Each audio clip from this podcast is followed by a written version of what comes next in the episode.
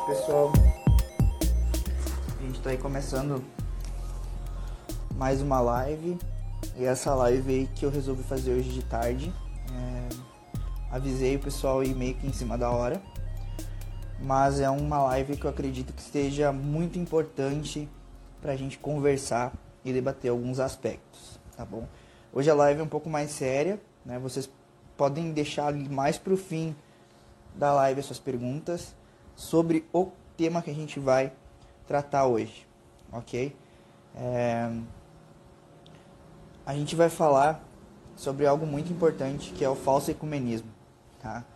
Então, a gente é, sabe o que, o que aconteceu nas últimas semanas, todo mundo sabe, relacionado a, a determinada comunidade católica que convidou um pastor protestante para pregar, e não é a primeira vez que isso acontece, beleza? É, então, antes de entrar na problemática em si da, do convite de um pastor protestante, ou enfim, eu não sei se o cara era pastor, mas enfim, de um protestante pregando para católicos, a gente precisa entender o que, que a igreja ensina por ecumenismo, verdadeiro ecumenismo, enfim. É, e eu queria começar primeiro com uma, uma palavra que está em Gálatas, no capítulo 1, do versículo 6 ao 9. O apóstolo Paulo fala o seguinte: é, Estou admirado de que tão depressa passeis daquele que vos chamou a graça de Cristo para um evangelho diferente. De fato, não há dois evangelhos. Há apenas pessoas que semeiam a confusão entre vós e querem perturbar o evangelho. Mas, ainda que alguém, nós ou um anjo baixado do céu, vos anunciasse um evangelho diferente de que vos temos anunciado, que ele seja anátema. Repito aqui o que acabamos de dizer. Se alguém pregar doutrina diferente, ó, se alguém pregar doutrina diferente da que recebeste, seja ele excomungado. Quando a gente lê essa palavra aqui, excomungado, a gente entende que são pessoas que não estão em comunhão, em plena comunhão com a Igreja Católica. Então, vamos é, passar por um processo histórico, primeiramente. É, a Igreja Católica, ela iniciou com Jesus Cristo na instituição da Santa Ceia, é, depois na sua morte na cruz, é, passou o cajado de pastor a São Pedro, que recebeu as chaves do reino dos céus e tudo que fosse ligado na terra por ele seria ligado no céu e tudo que seria tudo que fosse desligado por ele na terra seria desligado do céu. Beleza? Bom, Posto isso, posto que é, foi dado ao, a, a, Pedro o munus de apacentar as ovelhas de Cristo, ele mesmo dá esse munus a São Pedro quando naquele lago ele diz para São Pedro apacenta as minhas ovelhas, né? É, cabe aos é, a tradição da igreja e cabe aos primeiros apóstolos passar essa tradição oralmente ou por escrito. Tranquilo? Então, a partir desse momento, institui-se a sucessão apostólica. Beleza? Então, é, tanto os primeiros, os primeiros cristãos, como o Santo Inácio de Antioquia, já chamava a igreja de católica. Beleza? Então, tentou acontecer alguns, alguns é, cismas na igreja primitiva e que foi amplamente condenado por São Paulo e por, pelos outros apóstolos. Beleza? Só que chegou um momento, né, quando a igreja já era a igreja católica, com toda aquela pompa é, e o tamanho da igreja que ela tem, é, houve né, mais um cisma. E um cisma que brotou de um monge católico chamado Martinho Lutero. Esse monge católico criou a Revolução Protestante. Dessa Revolução Protestante, outras pessoas começaram a iniciar um cisma com a Igreja de forma é, enorme, sem proporções. Por exemplo, Calvino, John Wesley, entre outros, beleza? Por isso que nós vemos inúmeras denominações protestantes, inúmeras denominações evangélicas, como Igreja Universal do Reino de Deus, é, Assembleia de Deus, Testemunhas de Jeová, Adventistas, etc. Beleza. Então, essa ruptura não foi causada pela Igreja Católica. Não foi a Igreja Católica que decidiu, em um determinado momento, separar os próprios cristãos, indo de encontro a tudo aquilo que Cristo ensinou durante a vida e tudo aquilo que os apóstolos passaram é, durante, é, durante tanto tempo e que os mártires deram o seu sangue pela Santa Igreja Católica. Beleza? Ok. É, então a gente tem aí o primeiro problema, o maior problema de todos, que é o cisma. Né? Existe uma ruptura, a gente não pode negar isso, não podemos negar, fechar os olhos que existe uma ruptura e uma diferença doutrinal gigantesca. Embora a gente professe o mesmo Deus. Então a, igreja, quando a gente fala em unidade e ecumenismo, uma unidade no ecumenismo entre os cristãos é uma unidade que se busca naqueles que professam o Deus Trino. Né? Não tem, por exemplo, como ter uma unidade com pessoas que não creem na Santíssima Trindade. É impossível. Entendem? É... Beleza. Chegamos no ponto da unidade. Ok? O que, que é essa unidade? O porquê que se fala tanto nela? Enfim, porque Deus, Jesus Cristo, ele sempre quis e ele sempre é, incentivou para que houvesse, que todos os cristãos fossem um. Um na sua santa e única igreja que ele deixou. Né? Então, vamos aqui deixar de colocar as palavras do Alan e vamos entrar agora no que ensina a Santa Igreja Católica. Primeira coisa que eu vou pegar. Perdão. Primeira coisa que eu vou pegar aqui é o catecismo da Igreja Católica. Algo que alguns católicos esqueceram que existe, principalmente, e às vezes envolve, é, de, decidem jogar no lixo ou esquecer que existe o catecismo da Igreja Católica. O catecismo da Igreja Católica, só para contextualizar, ele nasce anos depois do Concílio do Vaticano II. Então, muitos dos documentos que, que, que, que baseiam o Catecismo da Igreja Católica foram redigidos e feitos na época do Concílio do Vaticano II. E quando a gente fala em unidade, quando a gente fala na questão do ecumenismo, a gente vai tratar muito do documento Unitatis Reintegratio, que significa a restauração da unidade. Beleza? Então, eu vou só começar com o catecismo e depois nós passamos pro documento Unitatis, Unitatis Reintegratio, que foi o documento que eu usei por base para a gente fazer essa live rápida, simples, superficial, sem aprofundar muito, porque não temos tempo para tal. Beleza? Mas eu destaquei já no início, nas, nas primeira, na primeira parte aqui, no parágrafo 3 do Catecismo da Igreja Católica, no número 811, a igre... É, ele, ele diz o seguinte: Esta é a única Igreja de Cristo que no símbolo confessamos una, santa, católica e apostólica. Esses quatro atributos inseparavelmente ligados entre si indicam traços essenciais da Igreja e de sua missão. Beleza? O que isso quer dizer? Que a missão da Igreja ela, se, ela acontece em unidade.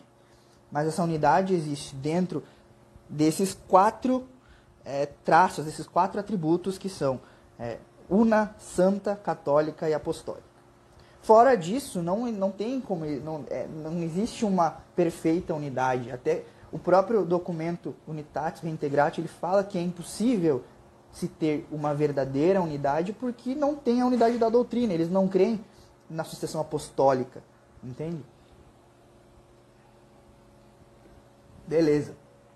Então, a gente tem que partir desse pressuposto de que, de que a igreja é una e apenas ela é detentora dos meios de salvação. Ah, Alan, então quer dizer que um evangélico não pode se salvar? Pode, porque Deus é misericordioso e muitos dos evangélicos não têm culpa do cisma que originou né, do que originou esse cisma. Eles não, não são culpados diretamente. Então, às vezes a gente não pode nem chamá-los de hereges, embora eles professem uma fé herética e professem uma fé que é pautada na heresia, que o que mais é, que a heresia nada mais é que livremente negar um dogma de fé da Igreja Católica. Então, é, os evangélicos eles negam praticamente os dogmas, todos os dogmas marianos, todos os dogmas relacionados à virgindade perpétua de Nossa Senhora, de Nossa Senhora receber o culto da hiperdulia, eles negam isso veementemente. Então, se eles, se eles negam isso, eles estão entrando em heresia, mas os evangélicos que não têm essa formação, que não têm esse conhecimento, não se enquadram como hereges, porque não têm o pleno conhecimento da doutrina para poder negá-la. Eles apenas é, é, repetem, como papagaios, por exemplo, aquilo que lhes é ensinado. Beleza? Então, difícil, eles não têm um código de direito canônico, como nós temos, eles não têm um catecismo, eles não têm uma doutrina sólida. A doutrina do evangélico, das inúmeras denominações protestantes é a sola escritura, é baseada na sola escritura, ou seja, na interpretação pessoal de cada pastor ou de cada liderança. E isso é muito perigoso para a fé. Isso é muito perigoso, inclusive, para a famigerada unidade que a, a, a comunidade em questão fala tanto. Porém, a gente vai analisando agora, indo mais a fundo no documento Unitatis Reintegratio, que foi escrito por Paulo VI em 1965, em um, é um dos decretos conciliares, a gente vai entender que eles promovem um falso ecumenismo por não obedecer exatamente aquilo que o, aquilo que o ecumenismo verdadeiro, aquilo que Paulo VI quis dizer por ecumenismo. Beleza? É, a gente continua aqui no documento e fala que a única igreja de Cristo é a que nosso Salvador depois de sua ressurreição, entregou a Pedro para que fosse seu pastor e confiou a ele e aos demais apóstolos para pregá-la e regê-la. Essa igreja, constituída e organizada neste modo, como uma sociedade, subsiste na Igreja Católica, governada pelo sucessor de Pedro e pelos bispos em comunhão com ele. Aqui a Ana fala que tem uma religião que guarda o sábado e não o domingo, e tem católicos que dizem que essa religião está mais certa. É, eu, vou, eu vou tentar explicar se, se, se sobrar um tempinho a mais da, do, do, caso em si, que, da, da problemática que a gente está trabalhando, mas esses aí são os adventistas. A Liv fala, então se eu for de outra religião, tenho chances de ir para o céu, mesmo não sendo católica? Depende, Liv, depende. Se tu, por ignorância, ou seja, por não saber que a igreja é detentora de todos os, os meios de salvação, e por ignorância tu acaba negando algum dogma da igreja, tu não entra como herege. Agora, se tu conhece, por exemplo, hoje, tu está ouvindo essa live, está aprendendo aquilo que a igreja ensina, está lendo aqui comigo as partes do catecismo, os documentos da igreja, a partir desse momento tu conhece a verdade. Então, quando tu conheces a verdade e nega essa verdade, nega os dogmas da igreja, tu te torna herege e tu acaba caindo em pecado mortal. O que é o pecado mortal? É todo aquele pecado grave cometido com plena consciência. Então isso nos afasta da salvação. Embora nós não possamos afirmar categoricamente que uma pessoa vai ser salva ou não, porque nós não temos esse poder. Nós não somos Deus e Deus é conhecedor de toda verdade de toda, e Ele é o Pai da misericórdia. Então não sou eu que faço o julgo de dizer que alguém vai ou não vai para o inferno. Eu apenas estou aqui mostrando aquilo que a igreja ensina ao longo desses dois mil anos de história. Beleza? É... Outra questão né, que fala também aqui no Catecismo, quando fala de feridas da unidade, aqui no número 817, ele fala assim: onde estão os pecados, aí está a multiplicidade das crenças. Existe aí o cisma, aí as heresias, as controvérsias. Onde, porém, está a virtude, aí está a unidade, aí está a comunhão, e em força disso, os crentes eram um só coração e uma só alma algo que não, não acontece hoje. O próprio catecismo da igreja ele fala que a igreja é santa, algo que os protestantes não acreditam. Os protestantes também não acreditam a igreja católica o corpo místico de Cristo. Enfim, tem tantas outras coisas que os nossos irmãos protestantes não acreditam, beleza? Aí nós vamos passar, enfim, né? Depois eu vou pegar aqui o catecismo de novo. E também tem outro livrinho que eu vou apresentar para vocês depois. Existe outra questão que a gente precisa abordar, que é essa questão da unidade, pega, vista diretamente por aquele que escreveu o decreto que fala sobre a unidade dos cristãos. Beleza? Então eu, separei aqui, aqui alguns números do documento Unitatis Reintegratio. É, Rapunzel, Laísa, ecumenismo é certo ou errado? Estamos falando disso. Fica aí na live e tu vai entender certinho o que, que é o ecumenismo e o falso ecumenismo, beleza?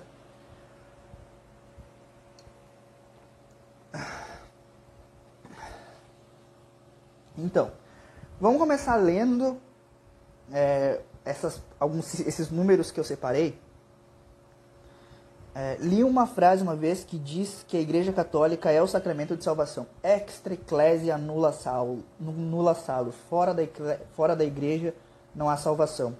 A Igreja sim é o sacramento de salvação. Bom, voltamos lá. Pois Cristo nosso Senhor fundou uma e só única Igreja. Todavia, são numerosas as comunhões cristãs que se apresentam aos homens como verdadeira herança de Jesus Cristo.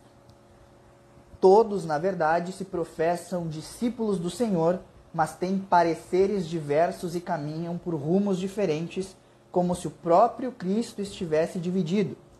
Essa divisão, porém, contradiz abertamente a vontade de Cristo e é escândalo para o mundo, como também prejudica a santíssima causa da pregação do Evangelho a toda criatura. Bom, no ponto 1, um, o que, que a gente pode interpretar? O que, que a gente pode tirar como conclusão? A divisão causada por Martinho Lutero e depois por todos os seguidores do protestantismo causa escândalo ao mundo. Causa escândalo. Se a gente pegar, eu vou até pegar aqui uma parte do livrinho, deixa eu só ver se eu acho ele aqui rapidinho. Tá aqui. Esse livro aqui se chama o Caminho da Perfeição ele foi escrito por Santa Teresa d'Ávila, que viveu ali no início da Revolução Protestante. E vocês veem como que os santos se portavam diante dessa questão do, do, do escândalo que a Revolução Protestante causa. Ok? Então eu só vou achar aqui.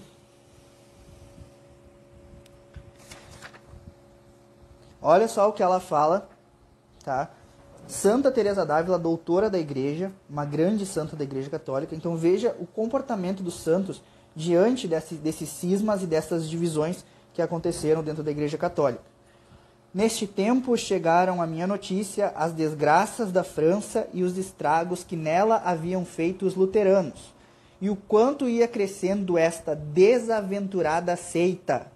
Deu-me grande aflição e, como se pudesse ou valesse alguma coisa, chorava com o Senhor, suplicando que remediasse ele tanto mal. Só para dar uma contextualizada na vida de Santa Teresa d'Ávila, é uma das maiores místicas da Igreja Católica, em que ela tem uma, in, tinha uma íntima é, unidade com Cristo verdadeira. Então, se ela fala aqui que ela chorava junto com o Senhor, então quer dizer que é esse cisma causado por Martinho Lutero e pelas inúmeras denominações protestantes feriram o coração de nosso Senhor Jesus Cristo. Beleza? Então, é, pode ser que o Espírito Santo ele haja na, nessas igrejas, que o Senhor se contente hoje com algumas atitudes dos seus filhos, porque todos são filhos dele. Somos filhos de Cristo quando somos batizados é, por, aqueles, por aquelas denominações que creem que Jesus que Deus é um Deus trino. Né? Porém, esse cisma continua é, machucando o coração do Senhor. Eu, e eu tenho essa certeza pelo fato de que Deus amou muito a Virgem Maria e a maioria dos protestantes não a amam como a devem amar. Entendem? É, tratam Nossa Senhora como uma mulher qualquer. Ok? Então,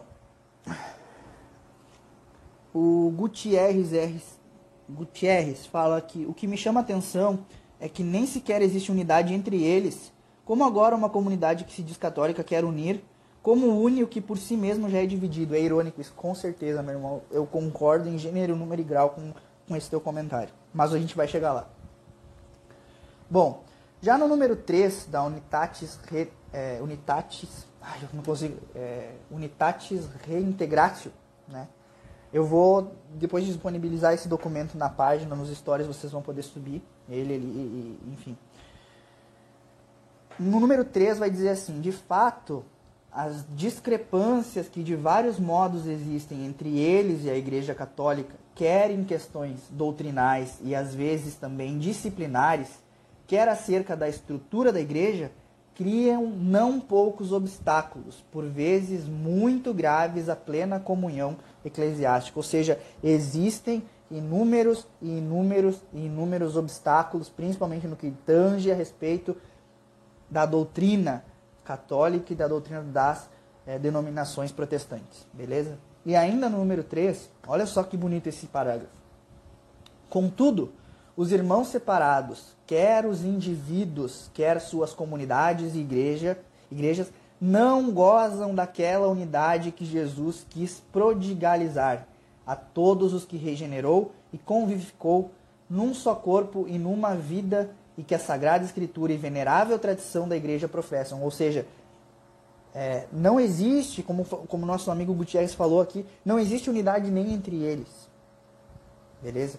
Aí eu não tô, quando eu falo eles, irmãos separados, eu não estou aqui querendo é, demonizar os irmãos protestantes, porque muitos, a, a 90% dos irmãos protestantes não têm culpa de viver o que vivem, ok?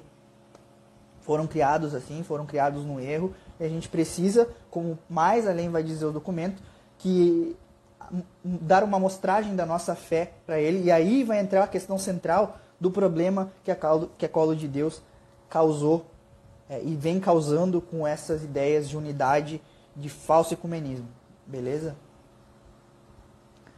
É, daí aqui eu continuo o documento, ele fala é, porque só pela Igreja Católica de Cristo, que é o meio geral de salvação, pode ser atingida toda a plenitude dos meios salutares.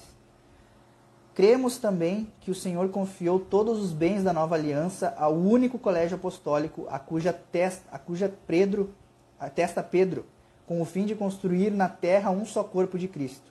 É necessário que a ele se incorporem plenamente todo que, todos que de alguma forma pertencem ao povo de Deus. Este povo que durante a peregrinação terrena, ainda que sujeito ao pecado nos seus membros, cresce incessantemente em Cristo, conduzido suavemente a Deus, suavemente por Deus, segundo os seus mistérios e desígnios, até que chegue alegre à total plenitude da glória eterna de Jerusalém. Beleza? É... Eles realmente tem o reconhecimento de uma diocese, porque creio que a diocese deveria pontuar com ele sobre isso. Meu irmão, é muito difícil a gente falar sobre essa questão, porque as próprias dioceses elas passam pano também para as PJs, que aí diametralmente oposto a Colo de Deus em termos de heresia, porque a Paulo de Deus ela comete um erro pastoral grave, um erro pastoral grave. Já a teologia da libertação que a PJ propaga, por exemplo, é uma macroheresia, que a gente já falou, tem até podcast sobre isso. Então existe é, é diametralmente oposto o que acontece entre a TL e a Colo de Deus. Só que os bispos de algumas dioceses fecham os olhos tanto para os erros que a Colo de Deus comete, tanto para os erros que a TL comete.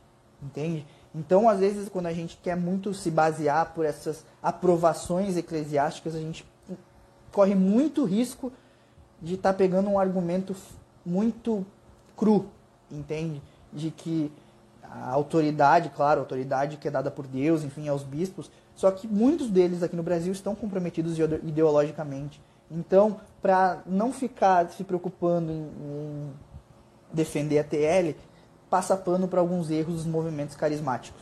Então, é bom ter é, muita sabedoria a analisar essa, essas, essas situações, porque é muito controverso alguns argumentos, beleza? A gente já está chegando aí a meia hora de live, então eu vou ter que dar uma acelerada aqui. Bom, quando a gente chega né, à questão da unidade, é, enfim, do diálogo fraternal, enfim. Os membros da Colo de Deus, para defender aquilo que fizeram, pegaram uma, uma, uma fala do Papa, que foi em setembro de 2018, ou seja, há mais de um ano atrás, para, digamos que, passar pano ou tentar balizar ou tentar embasar aquilo que eles fazem nas palavras do Papa, tirando as palavras do, do Papa de contexto. Sendo que o que o Papa falou na entrevista, ou, talvez não tenha nem sido uma entrevista, não consegui pegar o contexto direito do que aconteceu.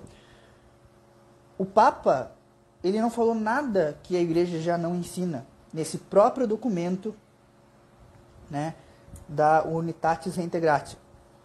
Beleza? É, então a gente chega aqui no, do, no número 4 e ele fala assim: o diálogo, porque se vocês pegarem o documento Unitatis Reintegratio, dá um Ctrl F, escrever diálogo, é uma, é, com certeza é a palavra que mais aparece. Então ela ele incentiva o diálogo, só que esse diálogo ele não deve ser estabelecido pelos leigos, principalmente leigos mal formados. Porque a gente hoje na igreja, muito mais do que em 1965, muito mais, muito mais mesmo, os, os, leigos católicos são muito mal formados. Os jovens católicos, em especial, são muito mal formados. Né? Por isso que se faz necessário ter que fazer lives como essa, ter que fazer conteúdo exclusivo sobre catequese básica, enfim. Entende? É... A questão aqui, o diálogo estabelecido entre peritos competentes. O que, que seria um perito competente? Um bispo, um padre bem formado, teólogos. Não entre pregadores católicos que pregam sentimentalismo, pregadores protestantes que pregam sentimentalismo e interpretação própria das Sagradas Escrituras. Entendem? Aí mora o erro da cola de Deus. Porque o número 4 ele é muito claro, ele fala que o diálogo estabelecido entre peritos competentes em reuniões de cristãos das diversas igrejas e comunidades, organizadas em espírito religioso em que cada qual explica mais profundamente a doutrina da sua comunhão e apresenta com clareza as suas características. Lá naquele retiro, ele não foi para fazer isso, entendeu? Então ele foi lá para pregar o evangelho, mas o evangelho segundo a interpretação própria dele. Porque quando um pregador católico sai para pregar, ele tem três bases que são fundamento. A primeira delas, e que é em comum com a, a igreja protestante, é o uso da Sagrada Escritura tá bom? Porém, o pregador protestante ele usa apenas a Sagrada Escritura. Ele abnega-se da Sagrada Tradição e do Sagrado Magistério. E a igreja tem como base a Sagrada Tradição e o Sagrado Magistério, que são o quê? Os ensinamentos que são passados há dois mil anos nas sucessões apostólicas, pelos colégios de bispos, por todos os cardeais, enfim, que passaram. Todos os documentos. Então toda, uma, toda a pregação deve estar embasada na, na Sagrada Escritura, no Catecismo, no Código de Direito Canônico, na tradição da igreja. O que uma, uma pregação protestante não faz. Beleza? Então tá aí mais um erro, tá? Mais um erro que a Colo de Deus cometeu ao chamar um pastor protestante para pregar para católicos. E aí um, o perigo maior, gente, é o seguinte: a grande maioria dos católicos ou católicos que estavam lá naquele retiro não são bem formados doutrinalmente, catequeticamente. Entendem? São as pessoas que estão começando uma caminhada de fé e que, por natureza ou por até é, ignorância, inocência, acham que a fé é sentimento e é aquela coisa de um Jesus é, paz e amor quase hippie, que é o que se prega muito nesses retiros extremamente sentimentalistas. Entende? É como se tudo se fosse baseado nos arrepios enfim, em querer aparecer, em querer dançar e gritar, e aí deixa-se quase tudo de lado. Então, um pastor protestante, um protestante, ele não vai pregar sobre a Eucaristia, ele não vai fazer citação à Eucaristia, ele não vai citar Nossa Senhora. Então, coisas que, por exemplo, vai pregar sobre o amor de Deus. O amor de Deus está envolto em Nossa Senhora. Entende? E, ele, e isso é simplesmente deixado de lado. Beleza. Vamos continuar a, aprofundando aqui. É sem dúvida, ainda no número 4, tá? É sem dúvida necessário que os fiéis católicos na empresa ecumênica se preocupem com os irmãos separados. Nós precisamos nos preocupar com os protestantes, por quê? Porque muitos deles podem perder sua salvação e nós devemos evangelizá-los. Rezando por eles comunicando com eles sobre assuntos da igreja e dando os primeiros passos em direção a eles. Então nós temos que buscar essa aproximação. Mas vocês veem que quando, a igreja, quando, quando o documento fala que a gente precisa dar os primeiros passos em direção a eles, que precisa rezar por eles, quer dizer que precisa convidá-los a nos ouvir, convidá-los a entender o que nós é, ensinamos, o que, que realmente é a Igreja Católica. E não colocar eles para pregar, entendeu? Não, é, o, o, diálogo ecumênico não significa dar autoridade a um protestante para ele ensinar católicos, ensinar o evangelho a católicos. Entendem a questão? Tá? No número 8 se fala é, muito na questão da conversão do coração e na conversão das pessoas. Meu computador está um pouco lento. E ele fala assim: essa conversão do coração e essa santidade de vida, juntamente com as orações particulares e públicas pela unidade dos cristãos, ou seja, é lícito a gente se unir com, com um protestante e orar. É lícito porque nós vamos estar rezando ao mesmo Deus entendeu? Fazer uma oração a Deus junto com o protestante, cara, não tem problema. Nós, nós amamos o mesmo Deus, adoramos o mesmo Deus. E nos unindo em oração com eles, é possível que eles venham a nos entender e nos questionar e nós possamos ensiná-los alguma coisa. E assim abrir o coração deles para que possam é, partilhar e estar em comunhão com a fé católica. E essas adorações devem ser tidas com a alma de todo o movimento ecumênico e com razão podem ser chamadas de ecumenismo espiritual. Também fala que é coisa habitual entre os católicos reunirem-se frequentemente para aquela oração pela unidade da igreja que o próprio Senhor pediu ardentemente ao Pai na vigília de sua morte, que todos sejam um. Ou seja, aqui Paulo VI nos pede que nós nos reunimos entre nós católicos e possamos orar pela conversão dos nossos irmãos protestantes, pela conversão dos nossos irmãos separados, para que eles voltem à casa do Pai. E não para que nós é, abramos as portas da nossa igreja e demos o nosso púlpito para eles falarem aquilo que eles bem entenderem. Entendem? Outro argumento que se fala é, muito, é, que eu vi na internet e acabei rebatendo e acabei entrando em algumas discussões, é que você não estava no evento, você não pode falar. Mano, eu posso falar. Eu posso falar porque é público. Eles publicamente mostraram o seu erro a todos e estão sujeitos a críticas, estão sujeitos a exortações. A questão é que a Cola de Deus nunca aceitou uma exortação. É, eu vi que o Guilherme de Maria é, fez uma exortação pública e foi chamado de biscoiteiro. Tá? Foi chamado de biscoiteiro, um cara que se preocupa e evangeliza milhares de pessoas, e inclusive teve gente aí que, que, que enfim, sentou o chinelo no guri à toa, tá? Enfim. Então a gente continua aqui, fala, por exemplo, aqui, em algumas circunstâncias peculiares, como por ocasião, orações prescritas em reuniões ecumênicas, é lícito e até desejável que os católicos se associem aos irmãos separados na oração. Era aquilo que a gente vinha falando. Se associar em oração, não em ensinamento. Tá bom? Tais preces comuns são certamente um meio muito mútuo e eficaz para impetrar a unidade, isso eu concordo, e são, um são uma genuína manifestação dos vínculos pelos quais ainda estão unidos os católicos com os irmãos separados. Onde dois ou três estão congregados em meu nome, eu estou no meio deles. É, vocês veem aqui mais uma vez o Unitatis, é, Unitatis Reintegratio fala do diálogo. E ele fala que o diálogo também é, pode se ver mais claramente no diálogo pode se ver mais claramente qual é a situação real da Igreja Católica. Então, por esse caminho, a gente pode oferecer é, melhor a mente dos irmãos separados a nossa fé, para que a nossa fé seja exposta a eles.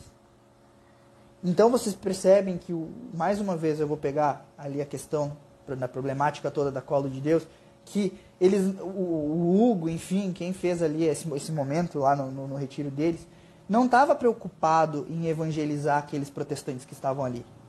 Entende? Eles estavam preocupados no seu showzinho particular, em arrepio, em sentir Deus, nessas coisas é, palpáveis, sensoriais, entende? Então se perde a pregação realmente evangélica, a pregação é, da doutrina da igreja, enfim, deixa isso de lado para se, se colocar pessoas que não têm o mínimo de compromisso com a Igreja Católica e com a verdade a ensinar outros católicos. E agora, logo mais eu vou chegar no ponto central desse, desse problema, que, que é uma sucessão, como se fosse uma bola de neve, que, vai, que pode levar um, a uma perdição total, beleza? É, então a gente continua aqui. O modo de formular a doutrina católica de forma de forma alguma devem transformar-se em obstáculos para o diálogo com os irmãos, ou seja, é, ensinar nossa doutrina para eles não pode se tornar um, um obstáculo, mas tem, deve ser feito com caridade. Então é absolutamente necessário que toda a doutrina seja exposta com clareza, ou seja, a gente não pode ocultar nada da nossa doutrina para eles. Então nada tão alheio ao ecumenismo como aquele falso irenismo, que seria uma questão de paz, enfim, pela qual a pureza da doutrina católica sobre detrimento é obscurecida ao seu genuíno e certo. Beleza? Então, às vezes, essas pessoas é, maculam, é, negam, é, omitem fatos da nossa doutrina pelo um, um suposto tirenismo, por um suposto, uma suposta é, concórdia de paz. Então, eu não vou falar que nós cultuamos, que nós temos o culto de hiperdulia porque isso pode ofender um protestante. Não, a gente não pode negar nossa fé. Nunca. Então aqui fala, e além do mais, no diálogo ecumênico, os teólogos católicos, fala mais uma vez que o diálogo ecumênico ele deve ser promovido geralmente por teólogos católicos, não por leigos. Tá?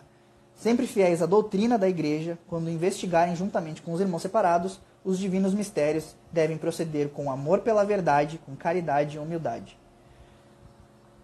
E por último, eu separei essa última frase aqui. Veementemente se deseja, se deseja que nas várias instituições e formas de vida da igreja se envidem todos os esforços para uma gradual concretização desta unidade, principalmente pela oração, ó, oração e pelo diálogo fraternal em torno da doutrina e das necessidades mais urgentes do ministério pastoral de hoje. Ou seja, gente, a gente analisou praticamente um documento inteiro, claro, vou deixar para vocês lerem ele por completo, mas em suma, quando se fala em verdadeiro ecumenismo, quando se fala em ecumenismo verdadeiro, a gente não está falando em protestantes ensinando a fé cristã para católicos.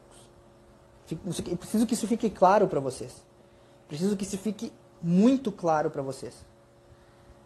O ecumenismo não é colocar irmão protestante a pregar para católico. O ecumenismo é ter um diálogo, é poder é, estar junto com eles e orar junto com eles, falar da nossa fé para eles, escutar também da fé deles e fazer o contraponto com humildade, com clareza, com diálogo, com respeito. Agora, jamais, jamais colocar um irmão de uma outra doutrina que faz uma interpretação própria do evangelho para pregar para outros católicos. Enfim, mas tem um problema maior, um problema, eu não, eu não diria é, maior, ele é gigantesco. Ele é enorme, é um, Golias praticamente. Que é o seguinte: nós temos ali o o menino, acho que foi o Luca Martini, teve outro que eu não me lembro o nome. Menino Luca Martini, beleza. O menino Luca Martini foi lá e pregou para católicos. Aí, lá naquele retiro, provavelmente vai ter o Joãozinho, que tem 16, 17 anos, e tá achando tudo lindo porque o pessoal grita, pula, fala bonito, fala de Deus, emociona, não sei o quê. E aí se encanta com a pregação do Luca Martins. Aí o, o Joãozinho fala para Mariazinha, que tem também 17, 18 anos, não tem formação catequética, não, não conhece as bases da doutrina, não tem amor pela igreja, mal compreende ainda o que é uma Eucaristia, enfim. Aí o menininho a menininha se encantam pelo Luca Martini e começam a seguir o Luca Martini. Aí, em determinado momento, o Luca Martini faz uma postagem, digamos assim, é, que contradiga a doutrina da igreja e o cara toma aquilo ali como verdade. Passa a buscar o protestantismo, passa a seguir outros pastores protestantes, passa a estudar o protestantismo e não estudar o que a igreja católica ensina, e em pouco tempo se torna um protestante, sem se dar conta, sem maldade, sem Bom, por pura ignorância. Sobre quem vai recair a culpa dessa alma que pode se perder? Quem teve a responsabilidade de colocar, ou melhor, quem teve a irresponsabilidade de colocar um pastor protestante para pregar dentro de um retiro católico? Ai, Alan, mas ele não falou, ele não falou doutrina protestante no retiro, ele foi não sei o que, foi um momento super, super sentido. Mano, a gente pode sentir arrepio, a gente pode sentir emoção num show qualquer. A gente vai num show do, sei lá, do, eu gosto do Rosa de Sarão. Eu, eu gostava do Rosa de Sarão. Chorei no, no show do Rosa de Sarão. Mas aquilo ali foi emoção. As músicas do Rosa de Sarão são lindas. Ou eram, enfim. E me emocionaram. E eu chorei. Porque eu tinha uma história com aquilo. Aí um cara, um pastor protestante que usa do sentimentalismo, que tem toda uma estratégia de convencimento pelo sentimento muito grande, ele convence essa pessoa de que ele sabe interpretar a, a, a, Sagrada Escritura melhor que a igreja, mesmo que explicitamente ele não diga isso. Então é um perigo gigantesco, como eu falei anteriormente. É um perigo enorme para a fé católica, para esses jovens que estavam no retiro, colocar um pastor protestante a pregar para jovens católicos. Entendeu? Então, voltando ao raciocínio. Aí o Joãozinho e a Mariazinha resolvem que a Igreja Católica, que, que, que, a, que a doutrina da Igreja Católica é feita por homens, porque o pastor ali fulano falou. Porque o pastor que foi indicado pelo Luca Martini, digamos assim. O pastor que o Luca Martini segue. O pastor que, que, é, que orienta o Luca Martini fala isso. Aí ele vai lá e toma aquilo por verdade. Por quê? Porque a colo de Deus, ou enfim, quem promoveu esse retiro, não ensinou a doutrina da igreja. Não deu bases da doutrina da igreja. E por ser um retiro de primeira experiência com Deus, quase não se fala, eu entendo, não se fala em catequese no retiro de primeira experiência, mas também não se coloca alguém que possa corromper essa fé católica, essa doutrina da igreja católica. A gente po eles poderiam muito bem convidar o Luca Martini para conhecer o retiro, para ver como funciona o retiro, para ver como que o retiro é, é organizado, para assim, ver se, é qual a diferença ali do, do um retiro protestante para o católico, mas não para pregar, gente. Não para ensinar, não para ter autoridade sobre as outras pessoas. Eles não têm autoridade sobre a palavra da Igreja Católica. Ou seja, eles não têm autoridade para pregar para católicos porque eles não obedecem à doutrina. Então, eles não têm uma autoridade concedida por Deus, como tem os, os bispos da Igreja Católica, os padres da Igreja Católica, os leigos consagrados da Igreja Católica, ou aqueles que estudam para ser é, pregadores da palavra segundo a hermenêutica católica. Entendem? Então, é, toda essa questão, a questão toda é que a cola de Deus não se dá conta do que está acontecendo no meio católico nos últimos anos. De uma igreja que foi totalmente, aqui no Brasil, totalmente tomada pela teologia da libertação, em que o contexto da sociedade é um contexto totalmente racionalista, em que também se necessita muito do sentimento, em que as pessoas vivem de carência, que as pessoas estão extremamente carentes e sensíveis. Muitos dos jovens que provavelmente passam por esse retiro têm problemas de depressão, problemas, bom, enfim, inúmeros problemas de ordem moral, de ordem é, interna, que vão se sentir tocados por o que um pastor protestante fala, vão passar a segui-lo, vão passar a acompanhá-lo e podem sim, por falta de instrução católica e catequese, abandonar a fé católica, sem antes nem ter conhecido de verdade. Ah, ela, mas tem tantas pessoas que foram no retiro e continuam católicas. Bom, mano, Quantas pessoas que foram nesse retiro são católicas de verdade? Isso, para um católico de verdade, não vai ser tão pesado, não, não vai ser tão perigoso. O elo a, a, não vai ser tão tensionado, entende?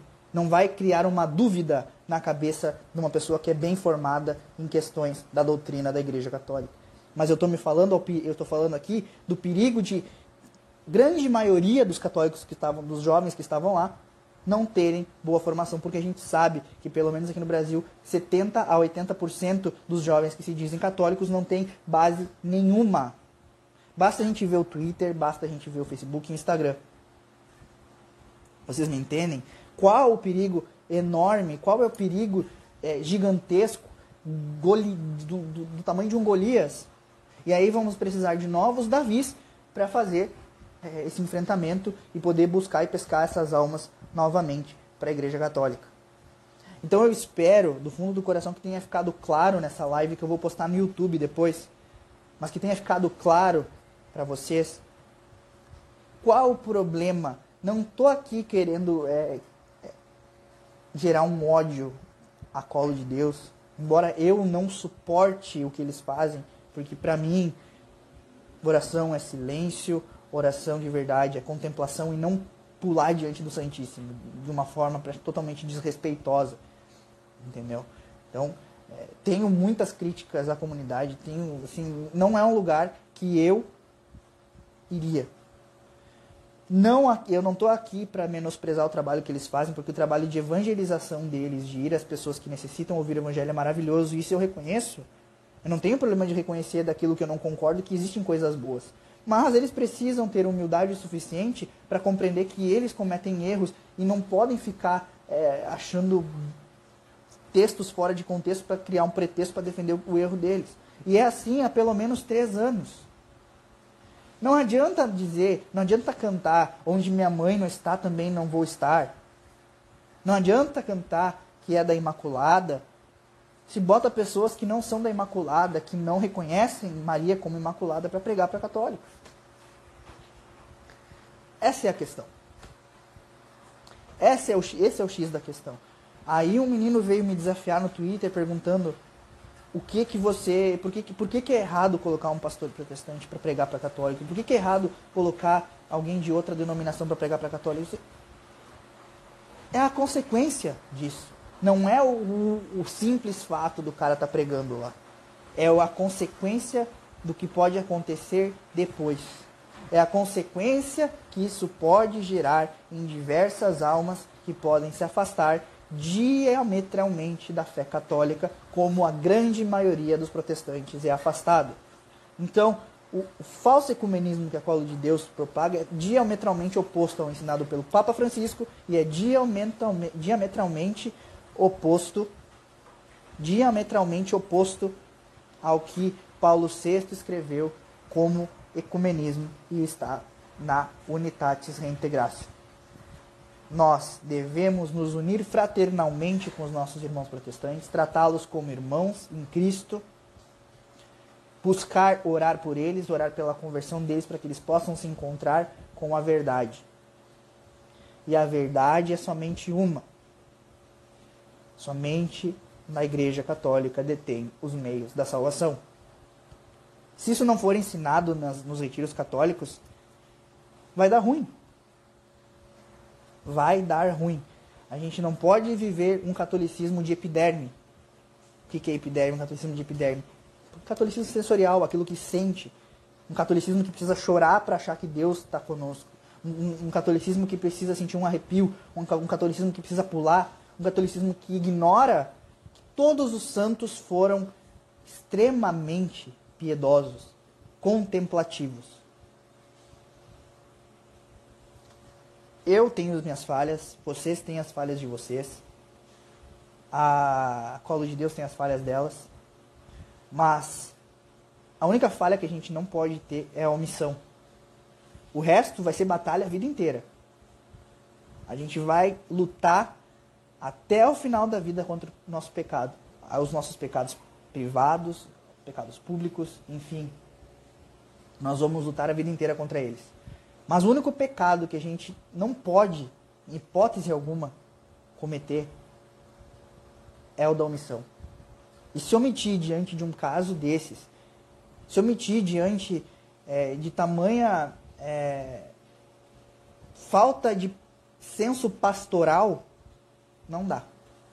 Eu posso ter me equivocado, posso ter agido pelos botar os pés pelas mãos em algumas vezes, algumas postagens que eu fiz no Twitter. Posso peço perdão por isso. Mas não posso me omitir em hipótese alguma de alertar os católicos de tamanho erro, tamanho perigo.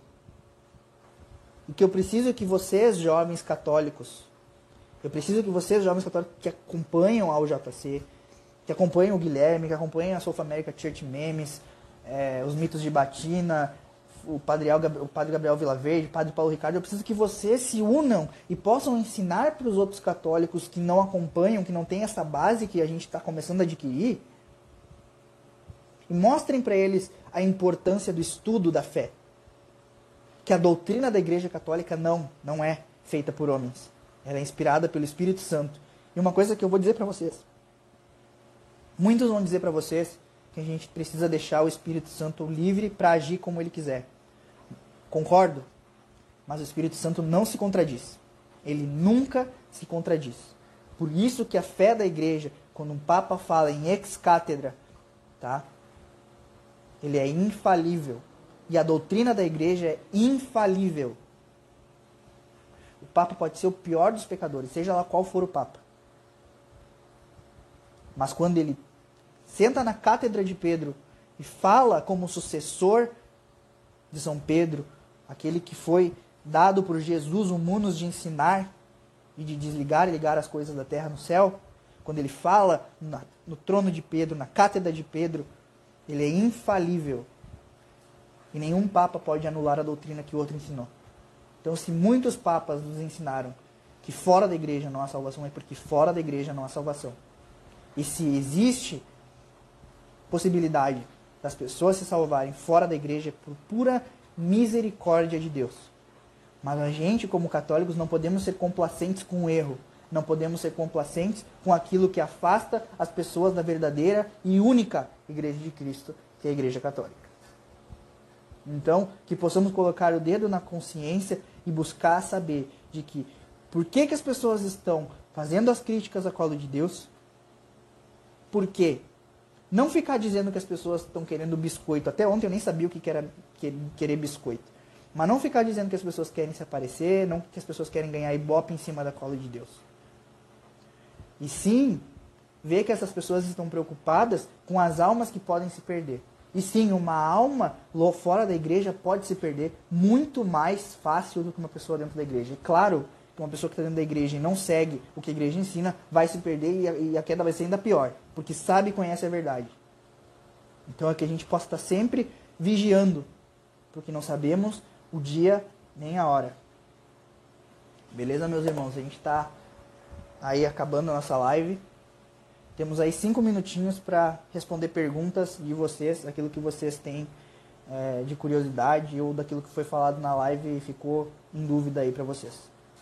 A gente fica aguardando.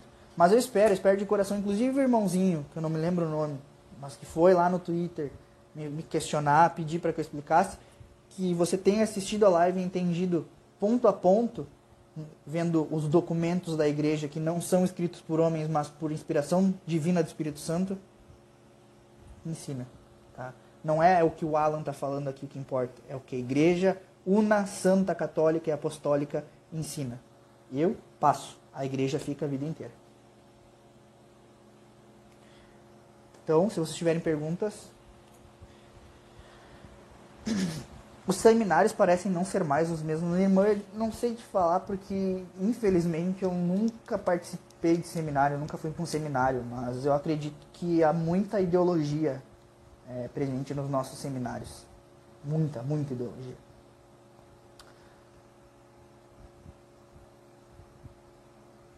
A colo de Deus faz o que o Papa pede. Não gostei, claro. É, Manuel, você estava presente aqui na live desde o início? porque foi explicado que o que o Papa pede é diametralmente oposto ao que a Cola de Deus fez. O Papa pede diálogo. E diálogo é diferente de ensinamento protestante para católicos. Beleza? Espero que tenha ficado claro.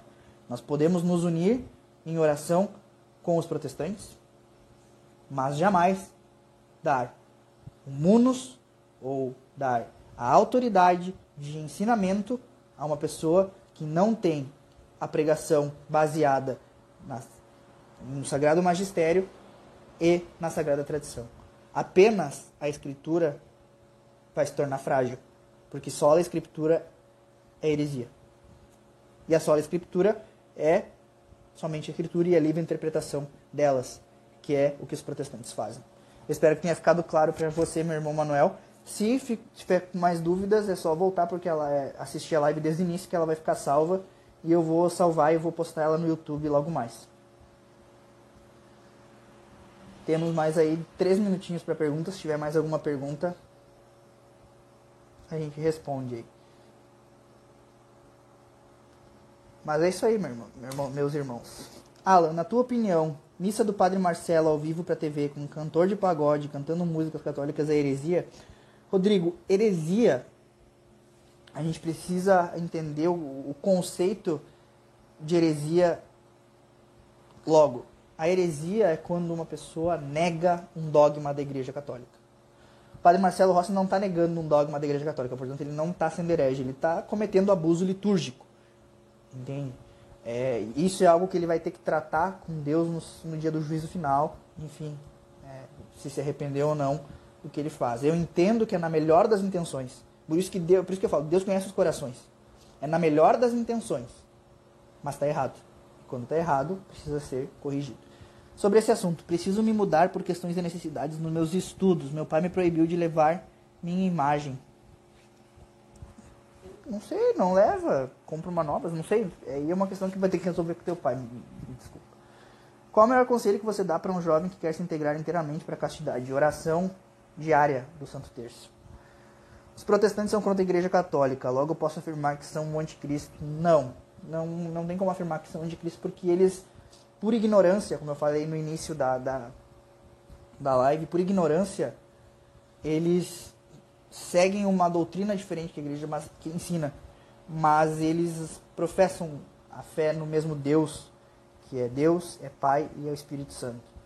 Então o que a gente precisa fazer é ir até o encontro deles, é, ter um diálogo ecumênico e respeitoso, principalmente quando ele é feito por padres e teólogos, para que se possa explicar a doutrina católica para eles. Principalmente quando se trata de irmãos protestantes mais ignorantes. Quando a gente pega um cara que já é teólogo protestante, o cara já é um herege de carteirinha, aí é diferente. Entende? Então aí o cara é completamente convicto, ele conhece a Igreja Católica e, e, e conhecendo a Igreja Católica nega, nega os dogmas. Esse cara é um herege. Quando você percebe que alguns ensinamentos não estão de acordo com a Sagrada Escritura e a tradição, o que fazemos? Saímos para outra paróquia ou ficamos assim mesmo? Cara, é... o melhor a se fazer é denunciar o bispo, fazer uma denúncia formal, escrita, entregar na diocese, para o bispo. Se o bispo não responder, se o bispo não acatar, pode-se fazer uma denúncia formal e levar até. Me esqueci o nome agora, Jesus. Enfim, me esqueci o nome. Que seria o representante da Santa Sé. O núncio apostólico. Beleza? Herege de carteirinha é ótimo. É, apesar do quão idiotas produções brasileiras no Netflix estão, você já assistiu o filme Os Papas? Aconselho a assistir. Não assisti, mas por conhecer o diretor e por ter lido uma entrevista, eu já adianto o que, que pode acontecer. Eles vão tratar o Papa Bento XVI como um retrógrado um inimigo do progressismo, um inimigo da fé católica, um cara egocêntrico, um cara ambicioso, enfim. Eles vão retratar o Papa dessa forma e vão trazer é, o Papa Francisco como um, ícone do progressismo, quase que um marxista. Então, por conhecer o Fernando Meirelles, que é o diretor, eu sei que essa vai ser a toada do filme. Vou assistir, não, não vou ter nem como assistir porque eu cancelei a Netflix, então não sei o que eu vou fazer. São Padre Pio falou que a igreja protestante foi criada por um anjo, um anjo chamado Lúcifer. Você concorda com isso? Concordo. Eu tenho plena convicção que Martinho Lutero estava com um demônio no corpo quando criou a revolta protestante. Assim como Calvino, assim como John Wesley, Henrique VIII, entre outros. Beleza? Gente, está acabando o tempo, a gente está fechando uma hora. Eu agradeço imensamente a cada um que participou da live conosco. Do fundo do coração agradeço. Espero que tenha sido claro os ensinamentos. Espero que tenham entendido que a gente não está aqui para atacar ninguém, e sim para defender a sã doutrina, a sagrada tradição da Igreja Católica Apostólica Romana. Um grande abraço no fundo do coração e shalom!